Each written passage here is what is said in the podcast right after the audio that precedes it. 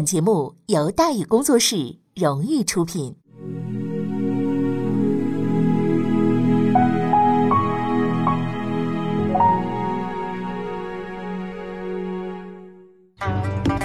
说书唱戏劝人方，三条大道走中央，善恶到头终有报，人间正道是沧桑。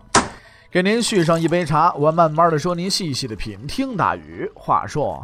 明朝除了咱们广播直播以外啊，我们还在喜马拉雅独家网络发布。各位呢可以登录喜马拉雅手机和电脑客户端，搜索“大禹茶馆”，选择收听。上期节目咱们说到哪儿啊？咱们说到被迫入柜，李定国谋求广东，意外出现郑成功两次毁约。真正致命的意外啊，就出现在郑成功身上啊，他似乎脑残了，没动静。六月份稍事停顿的李定国大军继续向南推进啊，向前推进啊，意图夺取呢和郑成功约定的会师地点新会。同时呢，李定国再次派人前往厦门催促郑成功赶紧出兵参战。六月二十九日，新会战役爆发。由于李定国身患重病，不能亲临一线指挥，南明军的作战士气受到了很大的影响。另外，南明军呢缺乏水师助战，打起来相当的被动。一个月过去了，近在咫尺的新会依然是纹丝不动。八月份，李定国呀，终于是盼来了厦门的消息，但是却不是好消息。郑成功的使者啊，姗姗来迟啊，言辞闪烁。李定国明白了，这个援军呐，彻底没希望了，别指望了。郑成功两次爽约看起来令人匪夷所思，其实理由啊是相当的简单。其一，郑成功一心要做福建的土霸王，不想插手广东帮别人打架，损耗自己的实力。其二呢，郑成功正在假意与清廷和谈，趁机解决粮食问题。在这种情况之下，他不想贸然出兵打乱向清军征粮的原定部署。李定国缺乏后援，局面就越来越被动。尽管陈其策率周师于八月参战，控制广州出海口，切断了广州与新会的联系，但是，一时实力有限呢。南明军的形势依然在继续的恶化。新会牵制着李定国的大军，郑成功又按兵不动，上河西耿继茂可以放心大胆地待在广州固守待援。十月初三，病愈的李定国亲率大军向新会发起了新一轮猛攻，地道战、炮战全都用遍了，新会去守军依然是负隅顽抗。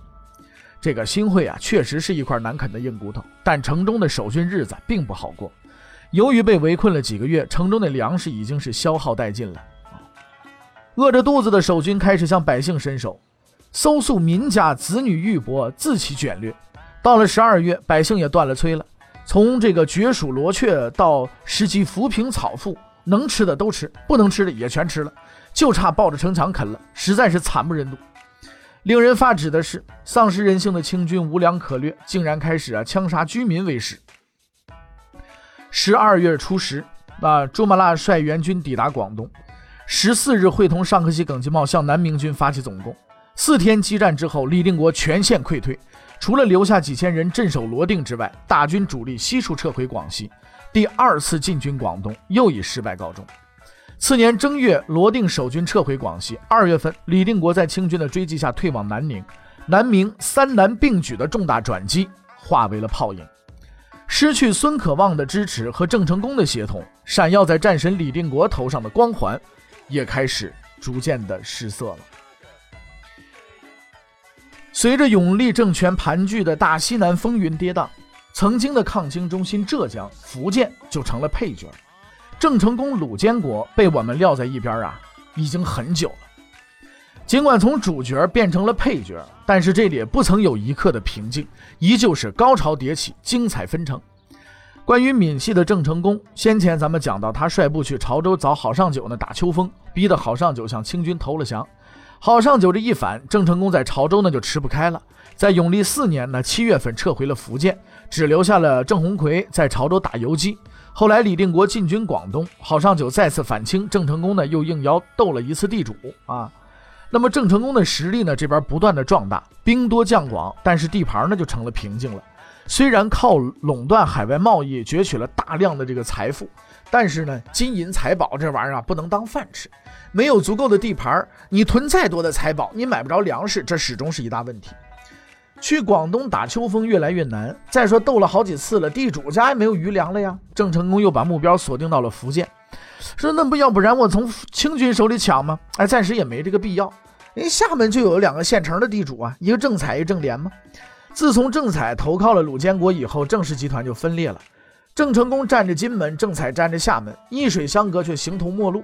郑成功早就看着这块堵在家门口的石头不顺眼了，把郝尚九呢逼反的那一次啊，郑成功刚从潮州撤回来，就趁郑采不在家，率军呢袭击厦门。郑成功以送粮为名，引诱郑莲出城。郑莲也是老实，觉着一笔写不出两个正字来嘛，哎，自家人呢应该不会算计自家人，就这么信了。结果郑莲也不想想，郑成功主动上门送粮食，除非是吃饱了撑的。郑成功有口饭吃那就不错了啊，还还还还能吃撑着，还得给你送粮食，你开玩乐你这是？那郑莲呢就这么着中了计了啊，被郑成功呢一刀就给剁下了，是吧？剁完了以后呢？啊，赶回来的郑才置之不敌呀，说打不了啊，这个事儿那就拉倒吧，这个事儿咱们就别别再继续了，是不是啊？哎，就就赶紧的就向鲁监国求援。前面咱们也提到过，郑才走了麦城，鲁监国是求之不得，一句清官难断家务事就给打发了。周山不但不帮忙，张明镇等人还痛打落水狗，报当初受郑采窝囊气的一箭之仇。结果郑采这边无处安身呢，只能通过郑芝龙的母亲黄氏向郑成功说情，这算是得以啊闲居在厦门，占领了厦门，收编郑采的部队，郑成功的实力呢更加壮大了。但是厦门地盘也不大，兵力呢又剧增，粮食的问题啊就开始越来越麻烦了啊。永历四年十月份，身价倍增的郑成功出师潮州，继续找郝尚九斗地主。次年正月，郑成功抵达南澳。跟郑鸿逵换岗，准备啊舍水救路，以剽掠筹集军饷。郑成功这边筹粮还没开始呢，有人提出质疑了。这个敢于跟领导叫板的人，就是先前呢跟着郑芝龙、降清，再跟着李成栋反水，最后前往福建投靠郑成功的施琅。施琅并不赞成这一次打秋风行动，他认为啊尚可喜、耿继茂已经在广东站稳了脚跟。如此出师远征不一定能够达到既定战果。更严重的是呢，大军主力被牵制在潮州，万一厦门遭到福建清军偷袭怎么办？考虑到郑成功一向刚愎自用，施琅并没有直言相见，而是假托呀做梦，拐弯抹角的提醒郑成功的慎重考虑。可是郑成功偏偏的脑筋不开窍，对着施琅就是一顿臭骂，说你施琅好歹也是身经百战的，怎么跟个娘们似的啊？做个梦把你吓尿了，你不敢打，你不敢打，你趁早滚蛋。一次失败的谈话，致使施琅被剥夺兵权，灰溜溜的跟着郑鸿逵返回了厦门。永历五年三月中旬，郑成功率部登陆，占领大兴所，啊，全歼清军援兵。虽然郑成功出战告捷，但施琅的担忧正在应验。闰二月二十七，福建巡抚张学胜寻到黄树，啊，这个红光时期著名的搅屎棍啊，后来跟随着左孟庚投降的这位，还有福建的这个右路总兵马德公，啊，就是绑了朱由崧投降那位。趁郑成功主力南下，派兵偷袭厦门。厦门的留守部队本来就不多，又是仓促应战，阮隐、何德的水师很快就呢全军溃败，就退守到了金门。守城的主将郑芝管呢入海逃亡，郑成功妻子带着儿子郑经仓皇逃跑，在海上与郑芝管会合，幸免于难。三月初一，厦门失守，大学士曾英殉国。张学胜等人早就对郑成功的财富垂涎三尺了，他们显然不是来抢地盘，而是来抢抢钱的。根据史料记载，清军厦门一役斩获颇丰，包括黄金九十余万两、珠宝数百亿、米粟数十万斛，其余将士之财帛、百姓之钱谷，何可生计？当然了，这笔巨额财富，一分钱也没往上交。到后来呢，这个清廷啊，为了招抚郑成功，翻出了这桩旧案，将假公济私、中饱私囊的张学胜、马德公、黄树、王应元呢，都给革职查办了，大量财宝却不知去向。四月初一，郑成功率主力返回厦门，清军早已席卷金银财宝而去。郑成功看着这副家徒四壁的景象，不由得急火攻心，是捶胸顿足啊！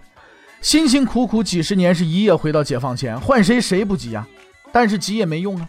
强盗早跑光了，郑成功也不敢去找清军的兴师问罪去，只有拿自己家出气。于是呢，郑芝管啊、阮隐都被处斩了，何德被革职了，打了一百二十军棍，只有坚持抵抗的这个陆兵将领兰登呢，得以幸免。该杀的杀了，该罚的也罚了，但是这事儿啊没了，因为还有一个人没收拾，谁呀？施琅。在电视剧《康熙王朝》当中啊，受康熙委派负责收复台湾的福建总督姚启圣啊，巧施离间计，诱使偏听偏信的郑经杀掉施琅的家眷，逼着施琅呢投降了清军。其实这不过是出于故事情节需要而进行的这个蒙太奇处理，并不符合事实。历史上真实的情况是，施琅大将军早就彻底投向清军了。此次厦门失利便是最初的导火索。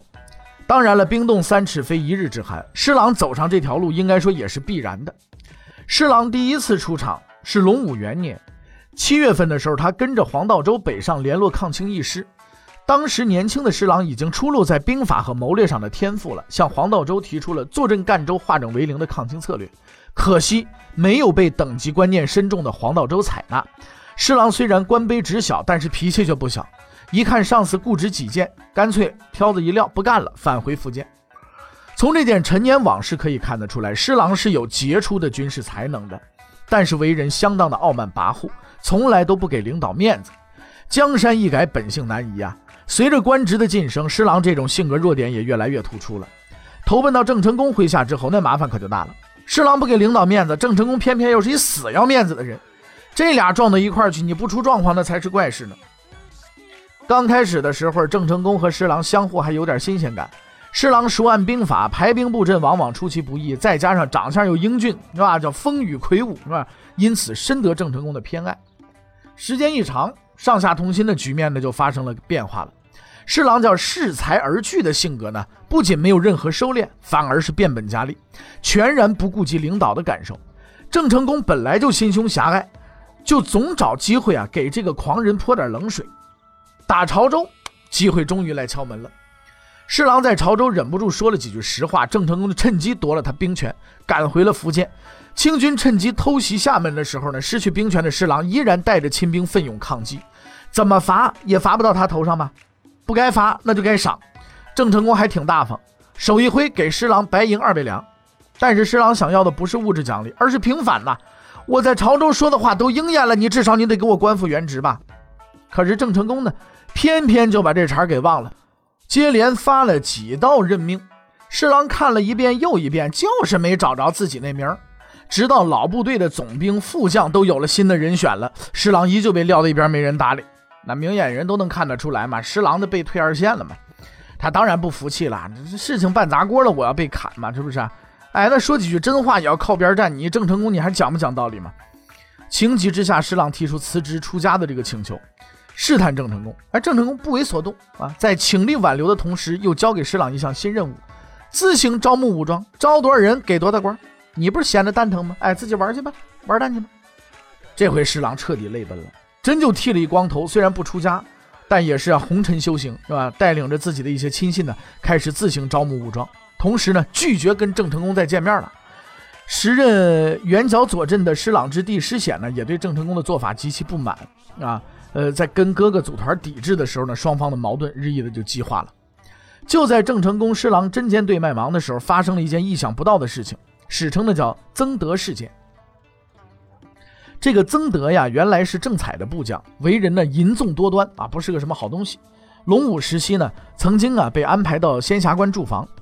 自从曾德到任之后呢，弹劾他那个奏疏就没断过。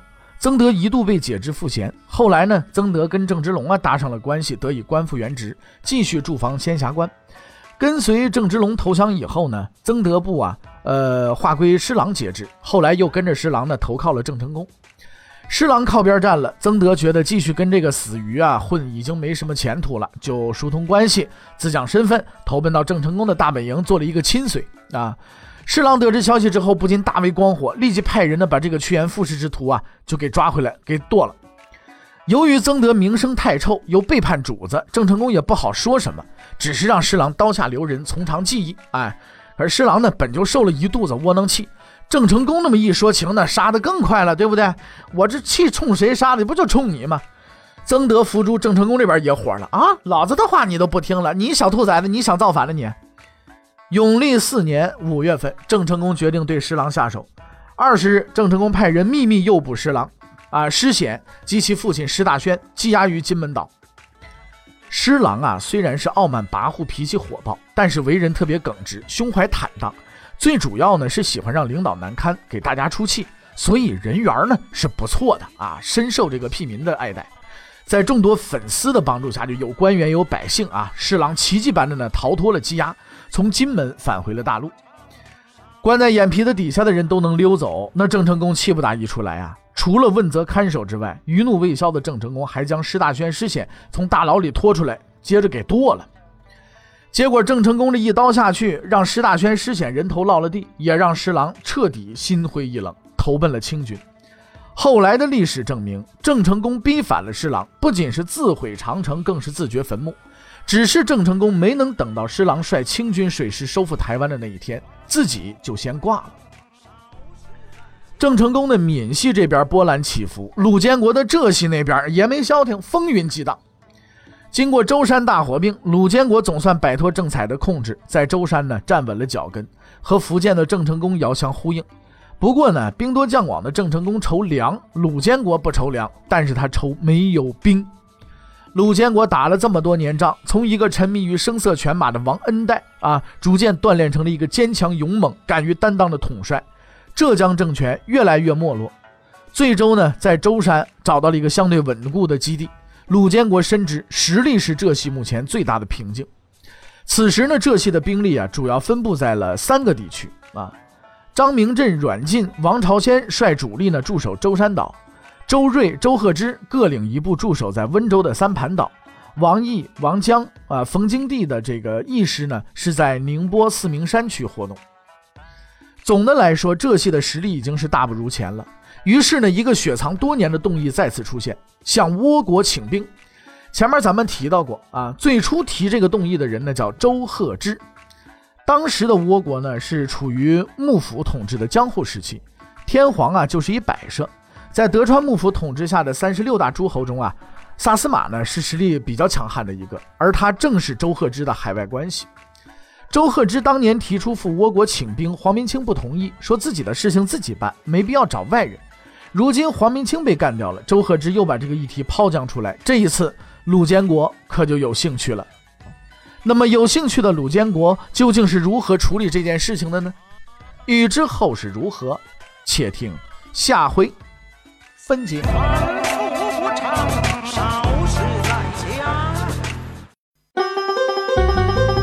各位，你想跟大禹交流吗？